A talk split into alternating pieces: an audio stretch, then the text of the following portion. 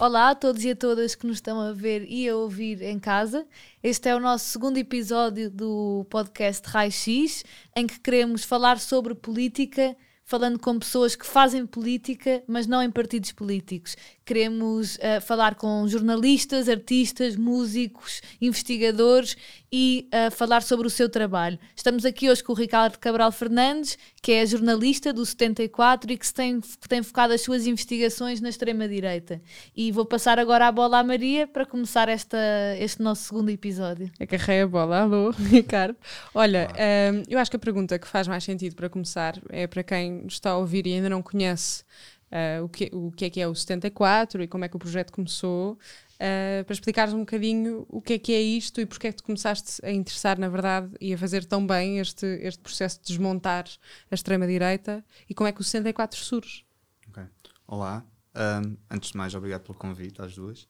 Obrigada um, a nós. O, o 64 uh, nasce quando uma série de jornalistas, eu, o Filipe Teles, depois a Joana Ramiro e a Isabel Lindim, um, começámos a constatar que o, havia uma lacuna uh, em Portugal uh, relativamente ao jornalismo de investigação, apesar de haverem grandes jornalistas de investigação em Portugal que fazem um trabalho excelente, Pedro Coelho, Miguel Carvalho, um, Paulo Pena, Valentino Marcelino, Fernanda Câncio, um, nós sentimos que depois da entrada do, do Chega no Parlamento, em 2019, para além da lacuna mais geral do jornalismo de investigação, faltava também um jornalismo de investigação que também se focasse no que nós consideramos ser uma ameaça à democracia, que é a extrema-direita e toda a normalização do discurso de ódio e discriminação em Portugal.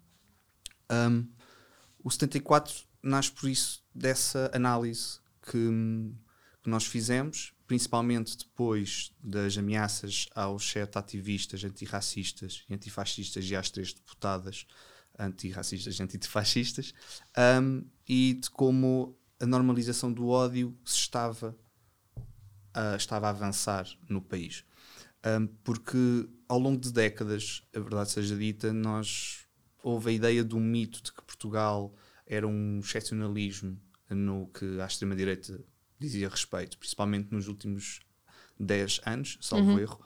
Um, e portanto era uma área que era marginalizada, estava muito conectada com a, com a violência, com o crime organizado, e verdade, mas a extrema-direita política, depois com a criação do Chega e com a entrada no Parlamento, exige um jornalismo de investigação porque não podemos cair um, isto era uma, foi inicialmente uma falta de preparação dos jornalistas uh, no geral, e, e eu incluo-me ne, também nesse grupo, um, de ir atrás dos soundbites da narrativa da extrema-direita, que a extrema-direita portuguesa, ao ter aparecido mais tarde um, em termos políticos, de parlamentares, aprendeu, acumulou conhecimento com o uhum. estrangeiro, ou seja, com Trump, com Bolsonaro, com Salvini, com a Le Pen, e portanto obviamente, quando a extrema-direita entra politicamente a sério, um, é muito mais rápido porque já tem o conhecimento acumulado. E, portanto, nós jornalistas, mas também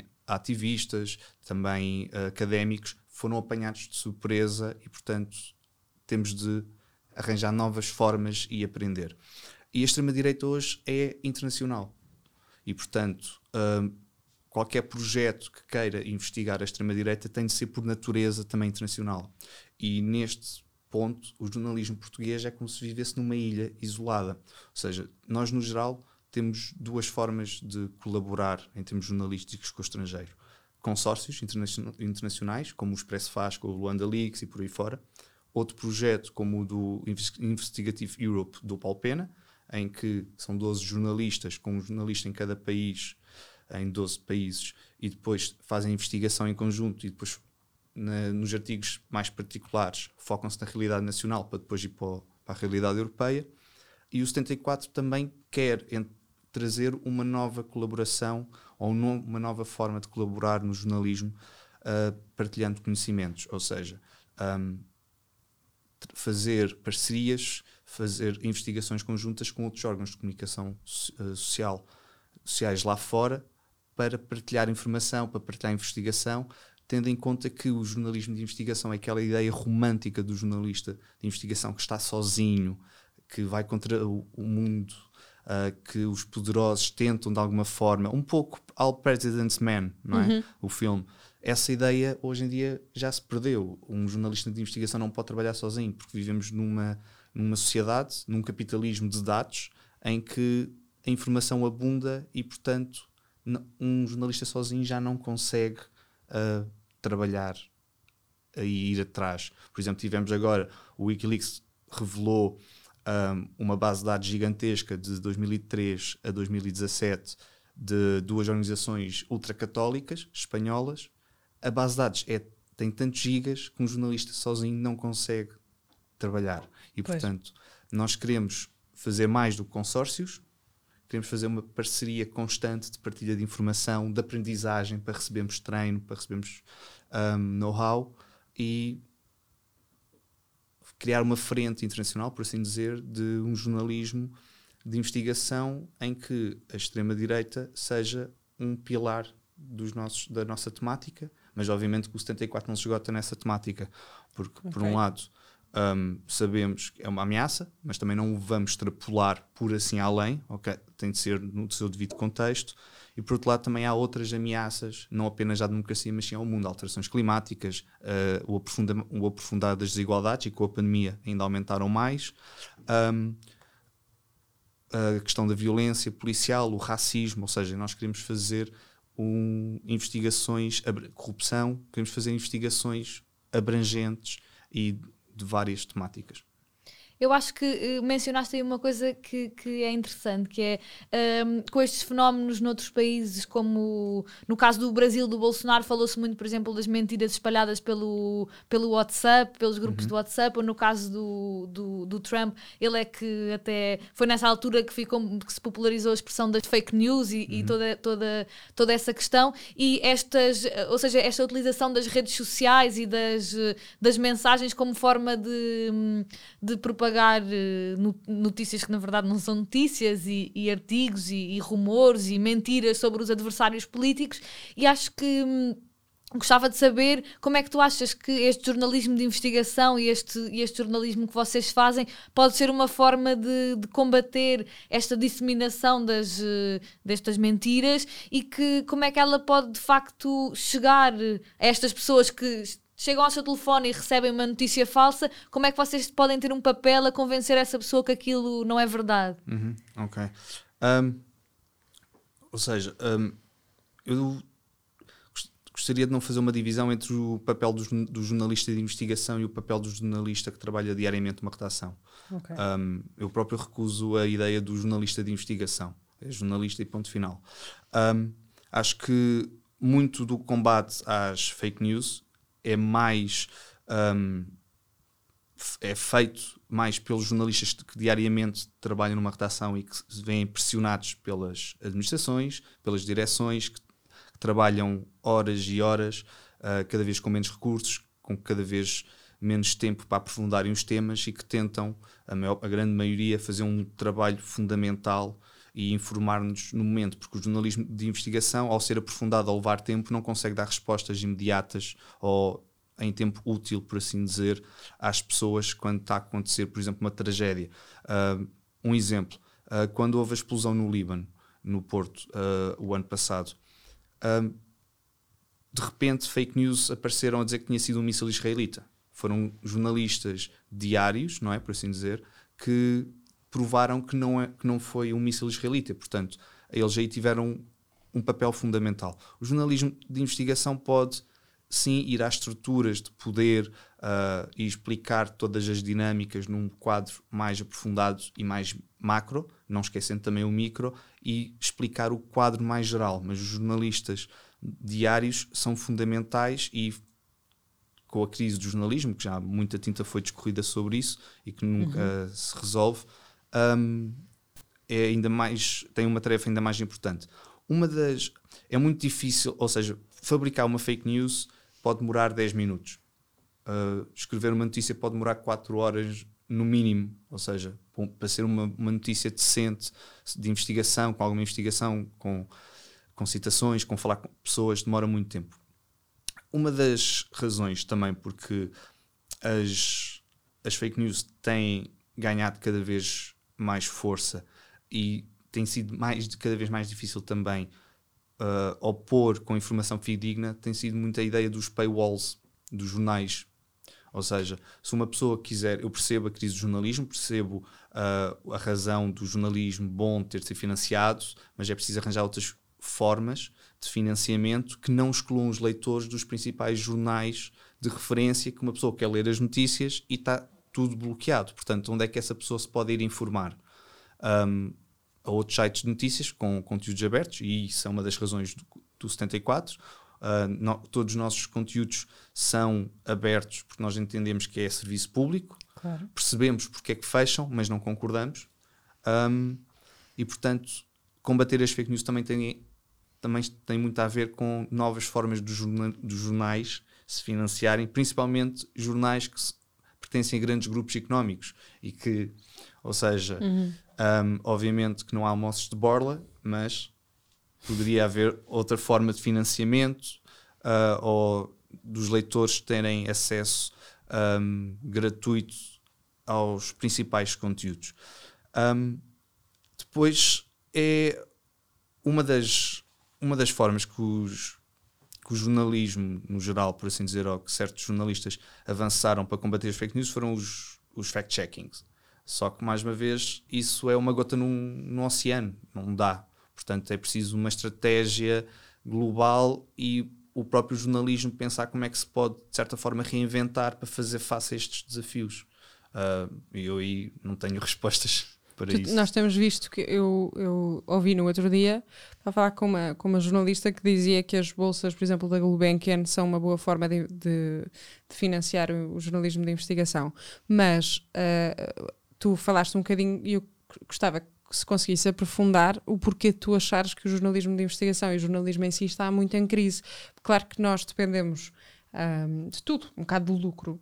Uh, mas como é que tu consegues? Sei que não tens resposta e acho que ninguém terá assim. Uh, e aliás, escrevem-se teses. Tenho uma amiga que está a escrever uma tese sobre isso e quer dizer, é uma coisa muito, muito complicada. Mas como é que tu consegues financiar uh, sem ser por grandes grupos económicos?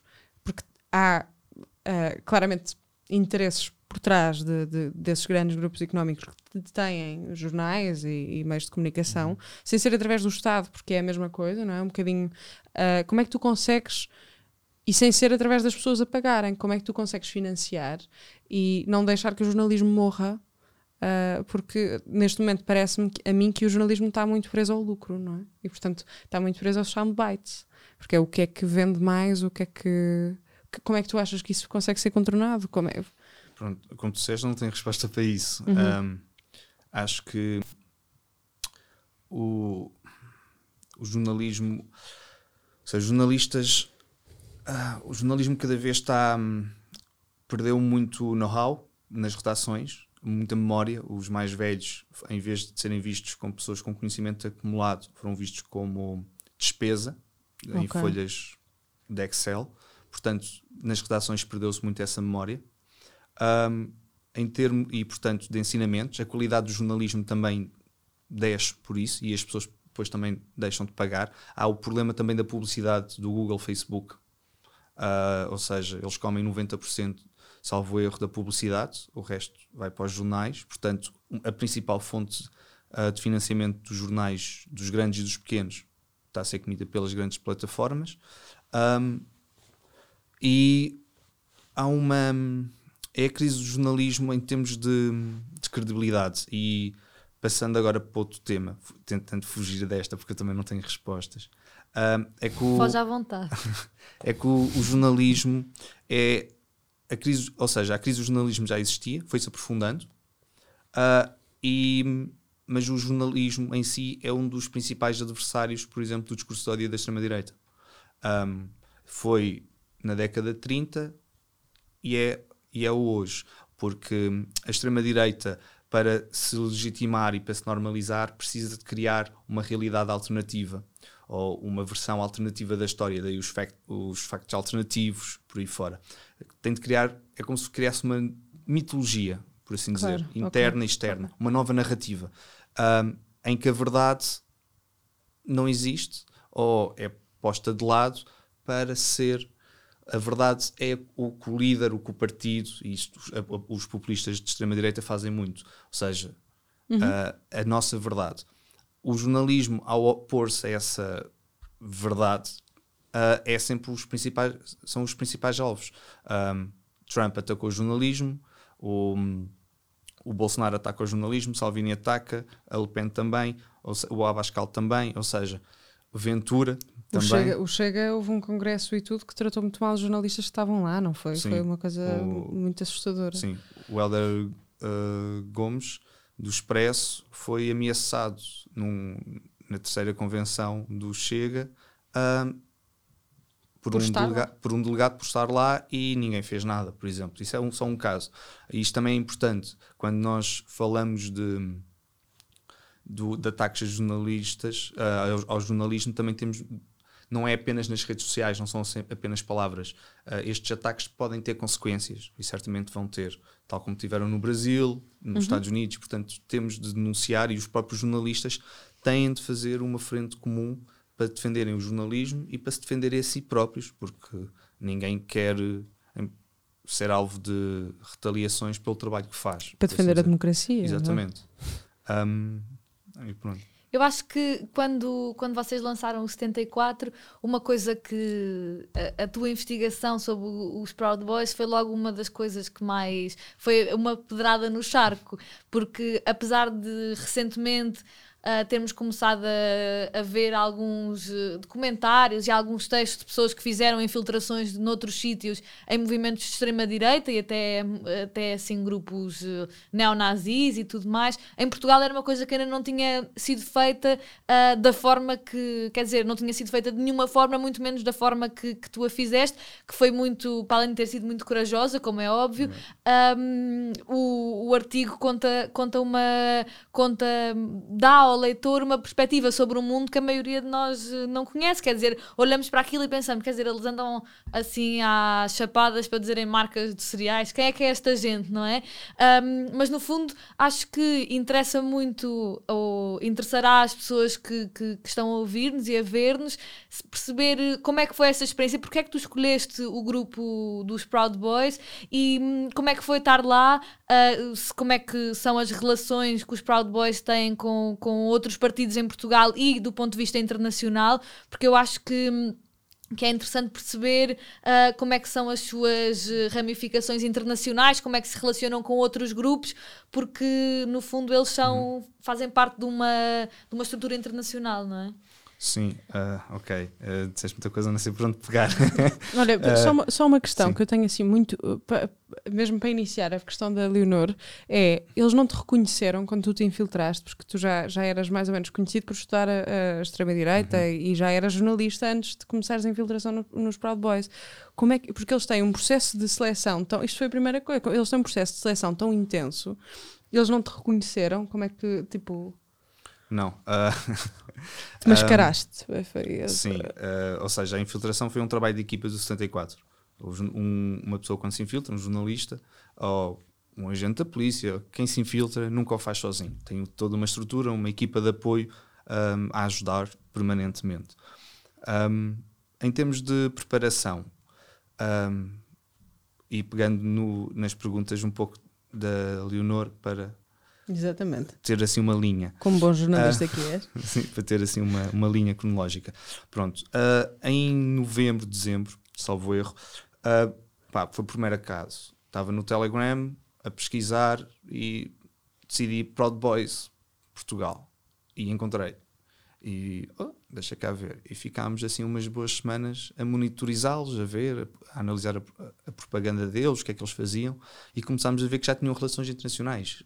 Três deles já tinham ido ao Reino Unido, um, estavam sempre em contacto, tinham americanos, tinham holandês, uh, alemães, tinham britânicos, tinham canadianos no chat da comunidade, trocavam vídeos uh, de agressões a, a antifascistas nos Estados Unidos havia assim uma, uma promoção da violência e de, de um ódio à esquerda e à, e à homofobia, ou seja, havia assim um, essas ideias.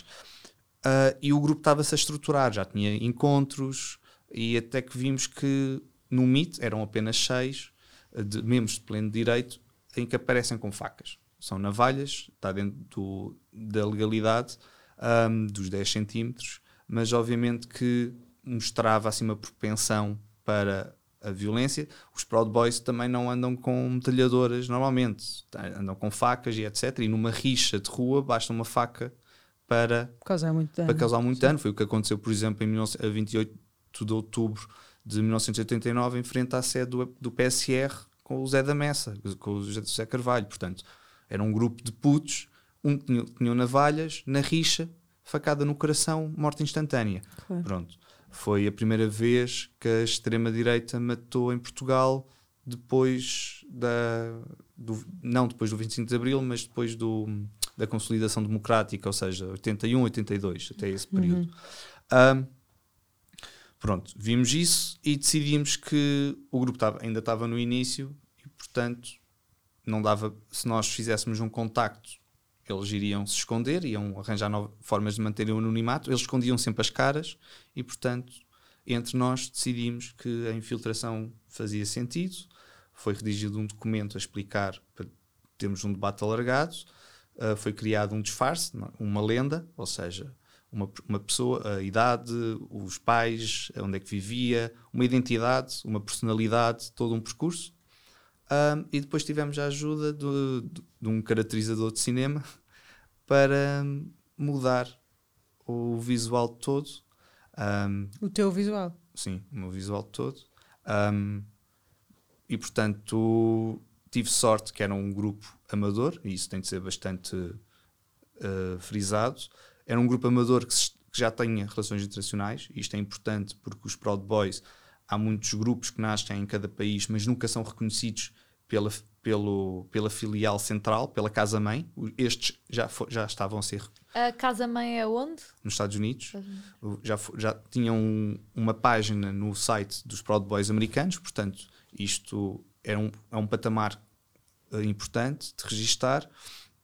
E tinham uma política de recrutamento muito mais suave uh, e um discurso também muito mais suave do que os Skins ou que os Blood and Honors. E, portanto, uh, em termos de crescimento, é mais fácil. É muito mais fácil. Claro. Ou seja, os rituais não, são, não se vestem a neonazis, tem a narrativa do, dos ocidentais orgulhosos, ou seja, e radicalizam pelas piadas, que as piadas não são piadas, que é claro. é à medida que vai, e isto aconteceu muito durante a investigação, que é à medida que eu ia tanto com eles, eles iam carregando nas piadas, até, e quando uma pessoa vê, já está ali mergulhada.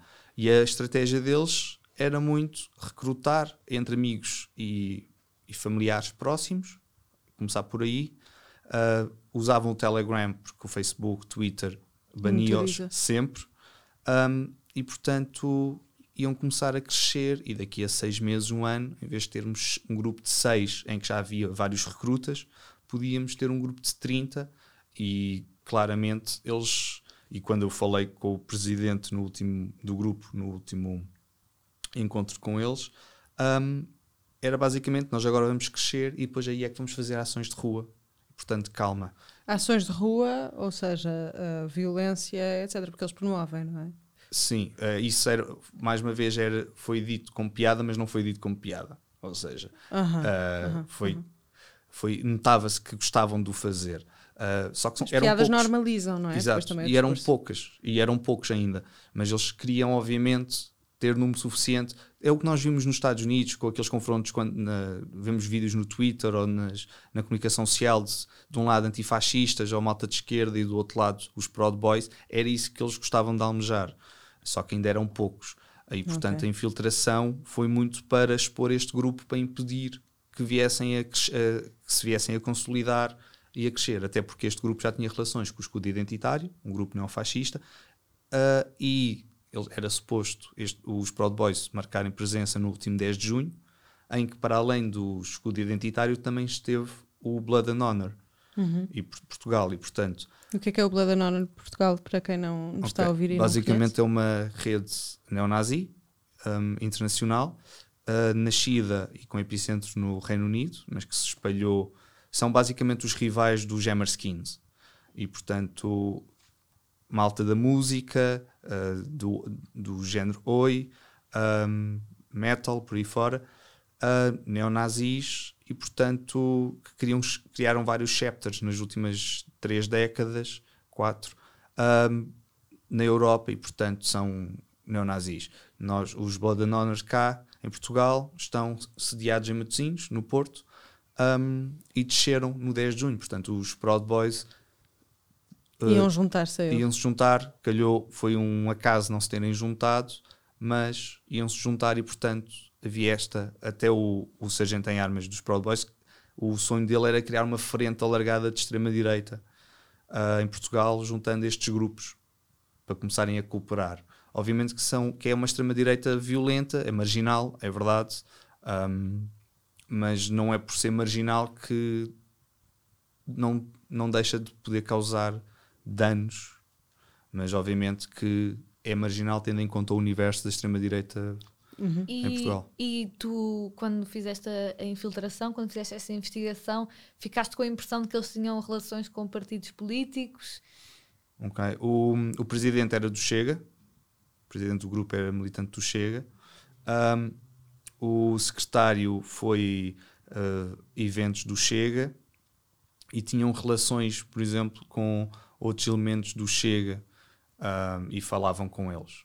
Uhum. Um, e portanto, um, num dos encontros eu fui à, à manifestação do Chega contra a ilegalização. Sim, aquela coisa ali foi no Príncipe Real. Um, e o, e o Sargento Armas, quando eu lhe pergunto o que é que estávamos ali a fazer, ele estou aqui a ver, estou aqui a estudar a situação. Tentar recrutar, não é? Sim, pois. dando a entender, estou aqui a ver quem é que para recrutar. E, e ele falou com, com, com, pessoas com coletes azuis da organização, completamente à vontade.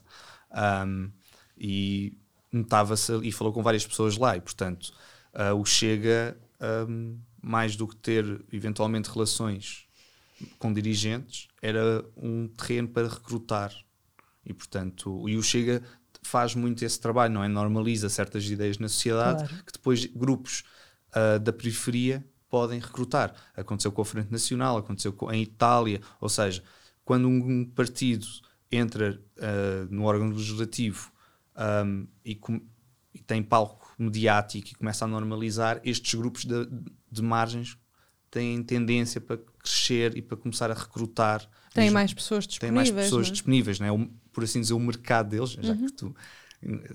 Pronto. Adoro tu isto no meio desta conversa. Tu pronto. Mas olha, tu já disseste, claro que não há almoços grátis. Exato. Não sei. não sei. Pronto. Sim. Um, tem a tendência assim a crescer, não é? E a recrutar. E os Proud Boys com a narrativa toda. E foi isso mesmo. Foi o Trump que ao normalizar e o Partido Republicano a radicalizar-se, um, os Proud Boys cresceram em um, um movimento ou um grupo criado em 2016. Hoje em dia tem entre 5 mil a 35 mil membros, Jesus. conforme se pergunte às pessoas. Ou seja, ah. não há dados, porque eles não têm cartões de, de Porquê? membros. Por proteção também? Também por uh, alguma desorganização, uh, mas principalmente para. Um, para terem a narrativa de serem um clube de homens uh, brancos, cis, ocidentais, hetero, uh, cis.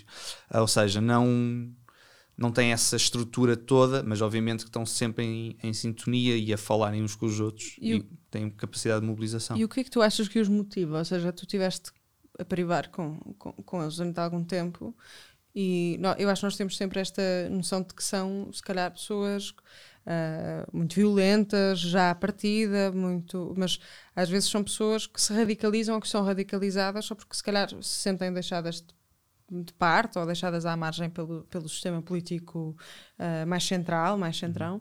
O que é que tu achas que os motiva? Tu vês ali uma coisa, uma carga mesmo uh, violenta muito grande no início já, quando houve sinais. Um, okay mas o que motivava ou que era a cola que os unia era mais o sentimento de pertença. A ideia da irmandade uhum, era uhum. muito forte. Ou seja, um, pautada também depois com aquele discurso do homem branco uh, hetero estar a ser ameaçado. Ou seja, é o discurso clássico de as mulheres uh, estão, a avançar, estão a ganhar demasiados uh, poder, um, a questão Sim. da homofobia, ou seja, Claro. tudo, toda essa narrativa do homem de ser deixado para, para trás, e, mas muito mais a ideia do sentimento de pertença, de unidade, de serem um, um clube de irmãos. um E sentias irmãos. que, Contra alguma coisa, pois. Que sentias que a internet e as redes sociais também eram uma forma que eles tinham de recrutar muitas vezes aquelas pessoas que, que às vezes vemos pessoas que são, que são muito novas e já se radicalizaram brutalmente eh, no campo da extrema-direita através da internet. Sentias que eles iam buscar, eh, usavam a internet, as redes sociais, os grupos como forma de Uhum. recrutar este tipo de pessoas? Sim, uh, Facebook e Twitter não, porque uh, eram banidos. Mas a internet no geral, não. Uh, tir- as redes sociais uh, organizavam-se era no Telegram, onde é muito fácil manter, manter o anonimato. Dá para esconder o número de telefone, muda-se. Ou seja, é imp- quase impossível de rastrear no Telegram. Depois já há grupos no Telegram com centenas de pessoas uh, de extrema-direita, grupos de extrema-direita, onde, onde discutem ideologia, política, onde partilham conteúdos um, que reforcem as suas crenças e, e ideologia, uh, e é nesses grupos que se passava a mensagem de recrutar. Mas este grupo, como era muito emergente ainda, era mais por um, conhecimentos pessoais, sempre com a atenção para não falarem com pessoas do trabalho que pudessem Certo. não, não concordar e pôr os o, tra o posto de trabalho deles em causa. Ou seja, havia esse cuidado. Ok. E, tu- e eles sendo tão violentos, eh, uma das primeiras coisas que eu pensei também era como é que tu, lá está, como é que tu te infiltraste ahm, e depois quais é que foram as consequências a seguir de vocês o exporem assim tão ah, preto no branco, não é? Porque vocês de repente expõem uma organização que era que estava muito a emergir, que se tentava ah, passar meio despercebida, lá está, eles tinham essa tentativa de manter o anonimato, de não falarem no trabalho sobre e de repente eles estão expostos num órgão de comunicação social. Como é que foi? Tu sofreste algumas consequências? Não. Eles sabem. Porque eles agora sabem quem tu és, não é? Ou Sim, seja, não, não, não. Não, Não? não. Um, a- antes de, do artigo ser publicado, eu tive durante meses uh, a pensar como é que iria escrever, não é? Ou seja, um, o que, é- que informação sobre eles é que eu iria um, escrever. Um, a ideia nunca foi prejudicá-los a nível individual, porque nem sequer sabia quem eles eram, portanto era mais por o grupo como um todo. Ah, e houve obviamente esse cuidado, por um lado, para evitar que ao serem expostos se radicalizassem ainda mais, porque eu senti que havia ali ah, alguns membros que podiam simplesmente ir às suas vidas e deixarem este circuito. Ou seja, a ideia a- do início da radicalização, da bola do o sapo a fe- a ferver devagarinho na panela. Havia alguns que eram desse género. Ah, outros não, outros eram claramente de extrema-direita ahm, e só passado alguns encontros é que começam a afirmar, a afirmar serem de extrema-direita à vontade. Ahm, são um grupo emergente, eram jovens, são jovens, portanto não houve assim nenhuma retaliação, nem não estou muito preocupado. Uh, não são os Hammerskins, não são os Blood and Honors, não são malta da pesada, por assim dizer. Até porque se fossem, uh, toda esta investigação teria de ser completamente reformulada. porquê? Um, porque esta, esta infiltração foi uma light cover, por assim dizer. Ok. Ou seja, eu mudei o disfarce, arranjei números de telefone, etc. Mas continuei a fazer a minha vida quase normalmente, tirando hum, além apenas ter de manter o, o visual, não é? E até com eles. Uma deep cover obriga-me a mudar a minha vida totalmente.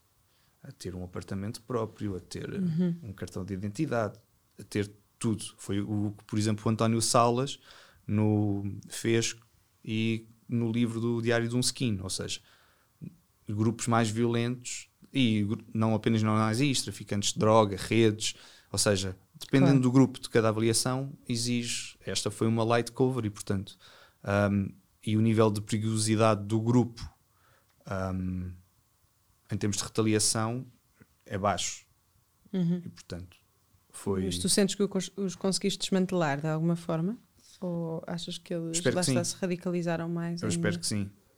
Um, eles podem ter. Uh, provavelmente perderam a credibilidade toda junto dos outros grupos de extrema-direita. Pois é, sim, claro. Porque acabaram de nascer e já foram infiltrados e uhum. expostos. E eu acho que aquela, aquela reportagem, aquela investigação que tu fazes, em grande parte ridiculariza-os, não é? Mostra-os muito como um grupo de de rapazes que estão ali a bater uns nos outros, mas que não estão propriamente a cumprir um grande objetivo. Pois, é? Sim. Pelo menos sim. eu li e pensei, pá, estes, quem é que é esta malta? Anda a pancada a dizer nomes de, de cereais. Uh, quer dizer, é assim uma coisa surreal, não é? E que acho que, que o que estavas a dizer é interessante, que é, em grande parte, parece que uh, são pessoas que estão lá porque sentem que fazem parte de uma irmandade, fazem parte de alguma coisa e que depois uh, se radicalizam porque gostam de fazer parte de alguma coisa. Sim, às vezes entram mesmo mais pelo. Ou seja, este grupo à parte, mas no geral, muitas vezes entram por uh, sentimento de exclusão da sociedade, por se quererem integrar em algum grupo, e, e quando são integrados, aí é que o processo de radicalização pode começar de repente, caso para caso, não há assim, claro, uma isto, regra. Isto muito mal comparado na altura quando, estava, quando houve um verão cheio de atentados uh, do Estado Islâmico na Europa. Falava-se muito disso, especialmente em França, de, de, de os filhos de, de migrantes, ou seja, imigrantes de segunda geração que se sentiam excluídos, porque a França tem um problema muito grande. Uh, com, com, a população árabe, uhum. especificamente, uhum. sentiam-se muito excluídos e de repente eram apanhados através, até era estranho, que era através de videojogos, uhum. uh, apanhados pelo Estado Islâmico, que eram radicalizados. Eles nem sequer tinham qualquer tipo de ideologia emergente e já estavam a ser puxados e porque aquele grupo lhe dava. Uhum. Pronto, é, é um bocadinho esse, essa coisa dos cultos, é sempre muito à volta disso, é, é. muito à volta de, da exclusão da sociedade. Sim, é, é pegarem e não podemos esquecer que uma das consequências para estes grupos serem tão aliciantes são anos e anos de políticas neoliberais. Ou seja, a, o individualismo extremo. Ah, Completamente. Uh, e, portanto, uma pessoa sentir-se excluída, abandonada na sociedade, quando tem um grupo, seja uh, jihadista, seja de extrema-direita, um, obviamente que atomizada na sociedade, uh, socialmente isolada, estes grupos tornam-se bastante aliciantes um, é super perigoso para é a democracia. Exatamente. E, portanto, quem, quem, já falava disso logo, mas é, até era um liberal, depois, depois não, não é muito gostado às vezes pelos liberais de agora, que são um bocado neoliberais. Que não... Mas o Tocqueville falava disso, do, do perigo do, do liberalismo excessivo e que, que de repente a sociedade ia ficar atomizada e, e tu perdes os, o, uhum. o, o, sistema basilar da democracia, perde. Uhum. É muito, pois é, muito perigoso. É o slogan da Thatcher, não é? Não existe uma sociedade, apenas existem uhum. famílias e indivíduos. Ela disse: não existe sociedade, só indivíduos. Depois lá corrigiu para também para acrescentar famílias as, as famílias. Porque também. ela estava no Partido Conservador, depois uh, se irrita muito com ela. Exato. Hum. Mas eu acho que, que para além desta, desta investigação que vocês fizeram sobre, sobre os Proud Boys, vocês também uh, criaram, mapearam todos estes grupos de, de extrema-direita, desde o, desde o 25 de Abril até aos uhum. dias de hoje, certo? E hum, acho que também podia ser interessante falares um bocadinho sobre isso, como é que foi essa pesquisa, porque é que é importante perceber as ligações entre os grupos e, e, e a sua história. Eu achei também muito interessante, não sei se as pessoas que estão a ouvir uh, já, já tiveram a oportunidade, que vocês também fizeram uma catalogação dos símbolos da uhum. extrema-direita. E acho muito interessante para perceber também um pouco a paisagem urbana em que nós às vezes nos movemos e, uhum. o, que é uhum. que, o que é que significa. Mas gostava de saber um bocadinho como é que foi esse processo de mapear okay. uh, todos esses grupos. Foi muito tempo livre na quarentena. Sim, foi um trabalho que demorou assim alguns meses. Bolas, imagino. Uh, foi muito, muito extrema-direita, pois torna-se cansativo, não é? É preciso fazer assim umas pausas. um, não, o, o, que nós sentimos foi que muitas vezes, quando se fala de. E isto também tem muito a ver com a, com a impreparação do, dos jornalistas em Portugal, uhum. não é? Porque o jornalismo, muitas vezes, diário das secções, hoje estamos a escrever sobre um tema, daqui a uma hora podemos estar a escrever sobre outro. Quando se fala de extrema-direita, uh, mete-se tudo no mesmo saco e, portanto, nós não conseguimos compreender a extrema-direita, também não conseguimos arranjar estratégias para. Para combater. Pronto. um, e portanto é preciso conhecer. E a extrema-direita esteve no lado oculto, por assim dizer, da sociedade portuguesa durante décadas. Ou seja, um, foi colada à criminalidade organizada depois, na década de 90, não é? Uh, a extrema-direita política mais intelectual uh, esteve sempre nas margens e não havia assim, tirando um ou outro académico, a estudar. E, e, portanto, depois também, além disso, havia uma falta de memória histórica. Por exemplo, o livro do Quando Portugal Herdeu do Miguel Carvalho foi fundamental para recuperar essa, esse legado histórico, ou seja, das redes bombistas. Uh, hoje em dia fala-se muito das FP25, mas durante anos esqueceu-se da existência das redes bombistas uh, do MDLP de Spínola e do ELP, uh, com ex-agentes da PID e com auxílio de neofascistas internacionais. Uh, e essas duas organizações fizeram, mais, fizeram quase 600 atentados terroristas em dois anos. Portanto, uh, é muito, muito atentado. Um, é muito atentado. É, muito, é atentado. Muito. E, portanto, é mais do que um por dia. Um, é, era. E portanto, é, o wiki também é para recuperar essa memória e para as pessoas perceberem as várias diferenças dentro da extrema-direita portuguesa, os lusotropicalistas, os identitários, os neonazis, um, portanto, uhum. os salazaristas, pronto. Uhum. E portanto, tentar. Uma um, coisa super importante que vocês têm lá é que também põem organizações que, que, eu acho que passam despercebidas, mas que se calhar têm lá uh, pessoas que são de extrema direita e que estão meio quase infiltradas, se calhar, não é? O PSD é uma da, o CDS uhum. está lá, tá lá no vosso mapa. Sim, um, porque há um momento depois da do e é fundamental ler assim alguns académicos de extrema direita porque um, quando se investiga a extrema direita não é apenas entrar nos factos é preciso ler as próprias uh, os livros dos ideólogos deles como como quais Júlio Gévola uhum.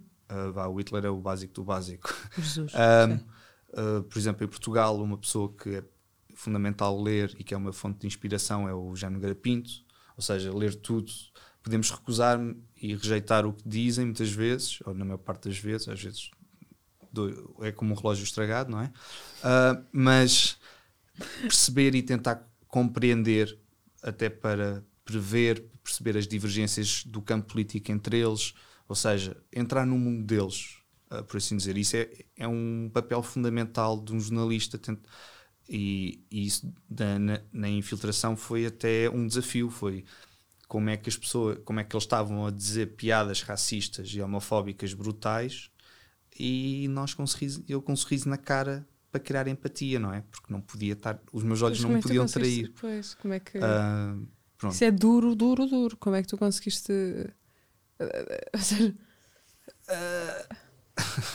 é, é Tu entras mesmo na personagem? Entras mesmo numa personagem diferente? Sim, sim, sim, sim. Okay. Porque um, ver... não, não se mente quando, quando se está infiltrado. A mentira é má. Um, o que se faz é distorcer a realidade um bocado, ou seja, num disfarce, criar, construir uma personagem com histórias de pessoas, de amigos, de familiares, até de nossas, mudando um pouco aqui e ali e absorvendo, principalmente a carga emocional. Por exemplo, tu tens um amigo que trabalhou naquela empresa e que foi, tipo, na hotelaria, e que foi hum, despedido e tu acompanhaste diariamente um, uhum. o processo, o processo não é? Pandemia, tu, tu lembras de como é, que ele, como é que essa pessoa se sentiu, portanto, tens de absorver essa, essas emoções. Uhum. Estás a ver? Uhum. Pronto. E tu mudas pequenas coisinhas na história para ficarem o mais perto da verdade. Porque se tu começas a mentir, tu vais entrar em contradição automática ao longo do tempo. Porque tu vais te esquecer o pormenor da mentira. Certo. Mas outra pessoa pode não se esquecer. E portanto, daqui a um mês vai perguntar uma coisa e tu dizes isto. Ah, mas tu disseste-me isto. E lá tens de dar mais uma volta à mentira. Portanto, absorver pequenas coisas e criar dentro da verdade. A verdade, porque o disfarce é a tua primeira linha de salvaguarda. Não é a tua grande barreira. Portanto, claro. mesmo que, que, te ponham em causa, tu tens de arranjar, tens de tentar manter uh, o, o, disfarce, a lenda intacta. Um, mas pronto, o wiki também serve muito para, um, para isto, para, para se compreender a extrema-direita, para se saber como é que funciona uh, e as suas ramificações. Depois do, do 25 de Abril, ou já na década de 81, 82, quando hum, pronto, houve a, a, dita consolidação democrática, muitos dos militantes de extrema-direita que tiveram exilados em Madrid, nas redes bombistas, a participar e etc., quando voltam têm de tomar, assim, no geral, algumas decisões. Uh, um, irem à sua vidinha, constituir família, arranjar trabalho, etc. Dedicarem-se à guerra cultural, uhum. ao combate cultural, ou seja, criar, reformular um, o, os pontos ideológicos da narrativa de extrema-direita, não é? Ou seja, Portugal tinha perdido as colónias, agora virava-se para a Europa, é preciso aqui arranjar aqui um novo posicionamento político, não é? Uhum. Uh, para o futuro. Uh, outros decidiram, vou entrar no PSD e no CDS. um, e outros um, decidiram seguir a sua via de política própria, criarem partidos ou pequenos grupos que depois mais tarde vieram a culminar no início dos anos 2000 no PNR, quando tomam o partido, o antigo partido Ramalhianos e portanto esta extrema-direita fragmentou-se bastante e ficou bastante fragmentada e, o, e aqui um pormenor bastante interessante é o André Ventura em dois anos com o Chega conseguiu o, o que o PNR não, consegui, não tentou durante 20 e falhou. Porquê que tu achas que isso é? Um, o, o, o, papel mediático de André Ventura, um discurso muito mais um, banal e sem uma carga ideológica clara. O PNR tinha essa carga, uh, pegar muito, na, por exemplo, na narrativa da islamofobia, quando uhum. Portugal não tinha. É, isso não era sequer uma questão, mas faziam por. Uhum. Um, a colagem do PNR aos, ao Mário Machado e aos neonazis foi um momento fundamental que ditou a morte do PNR, que agora é um zombie. Que agora é o partido um, ERCT. Que agora é o ERCT. Um, eu chamo-lhes sempre PNR ao tento. Sempre que for possível reforçar para não poderem avançar na, na é lavagem isso, da imagem. Uhum, uhum. e são o, PN, o hoje, ou o PNR ERCT, é hoje um partido zombie. E, portanto, com, cheio de dívidas. E, portanto, o próprio líder já disse que teve o carro penhorado por causa das dívidas do partido. Um, portanto, é isto. O Wiki é muito para, para as pessoas poderem perceber cinco décadas de história da extrema-direita e os símbolos. É, básico, é para poder identificá-los nas redes sociais, na internet e na rua. Por exemplo, quando houve o ano passado, no verão, as várias pichagens em uhum. escolas secundárias de Dolores. Sim, sim. Um, era o lambda identitário, obviamente que não demorou muito até as pessoas uh, identificarem e partilharem isso no Twitter e no Facebook, um, mas assim podem ir ao 74 e pesquisar lá diretamente em uma fonte de informação centralizada e disponível gratuitamente. Isso é muito incrível. Mas mesmo, acho que é um serviço brutal. Tu, tu eu não sei se a Leonor quer perguntar alguma coisa, desculpa, porque eu já estou aqui a uh, não, Eu, na verdade, ia só, ia só perguntar-te, uh, então, daqui para a frente, como é que, que, que, investigações, em que assuntos é que o 74 se vai, vai aprofundar? O que é que podemos, o que é que os leitores podem esperar de ver, podem esperar ver nos próximos tempos? Não é preciso dar spoilers. É só o que é que, que, tipo de investigações, que tipo de reportagens é que vocês se propõem a fazer daqui para a frente? Houve este boom inicial agora com, hum. com a investigação e com os primeiros artigos, até, até aquele do, dos mundos e fundos do RSI que eu achei, que eu achei muito, muito bom. Um, como é que vai ser daqui para a frente? O que é que vocês querem dinamizar? Ok, nós já temos assim o calendário definido. Uh, vão poder contar, antes de passar para as investigações, uh, com entrevistas, com reportagens um, com fotogalerias, uh, ensaios, um, crónicas. Uh, em termos de investigação, um, prefiro não, não, não, dar não, spoilers, não dar spoilers claro. porque são temas que as pessoas estão preocupadas um, e que têm estado na agenda mediática nos últimos tempos. Ou seja, só que muitas vezes apesar de estarem na agenda mediática, não foram aprofundados no, o suficiente, no nosso entender. E posso fazer a nossa última pergunta?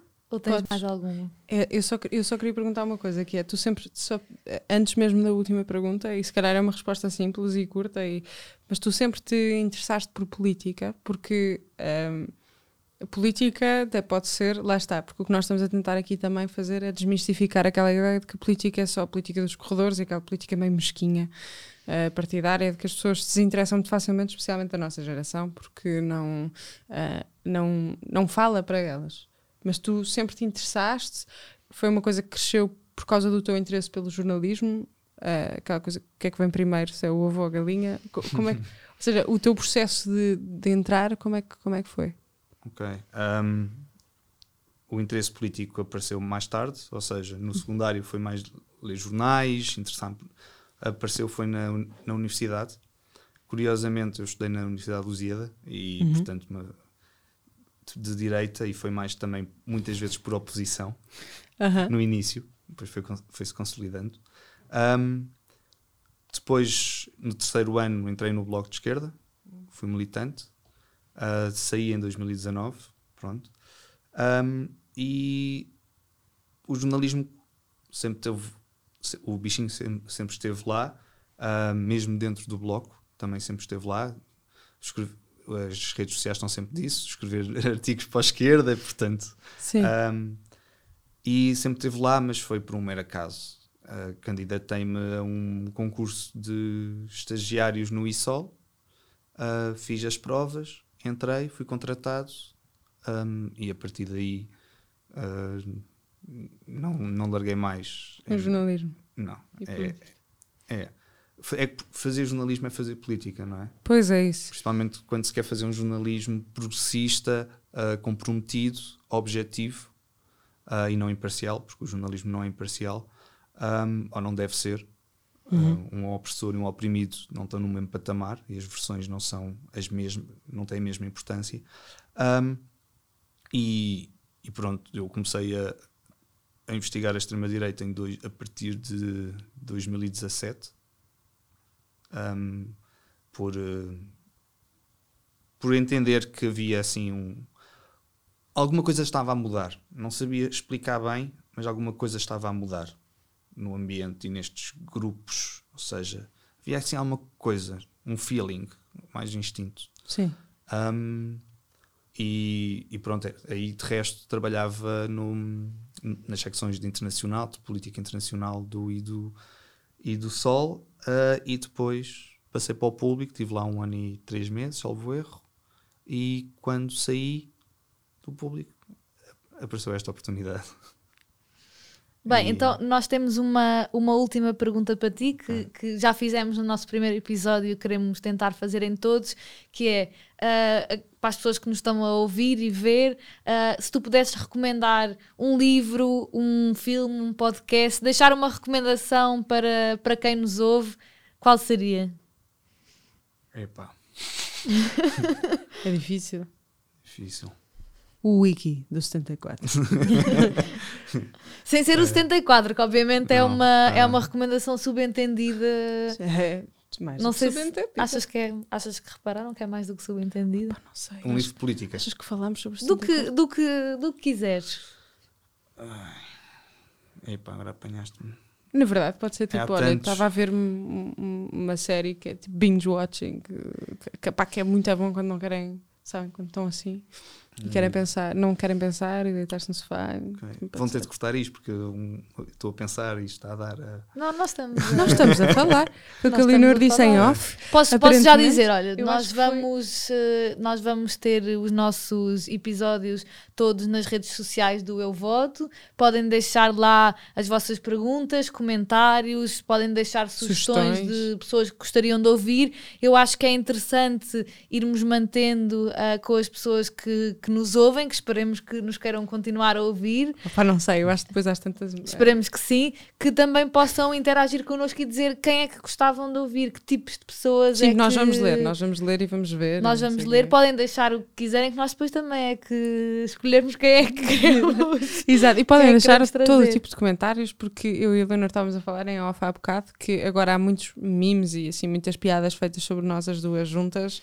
Ai, pronto, e, e dá para rir, na verdade, não é?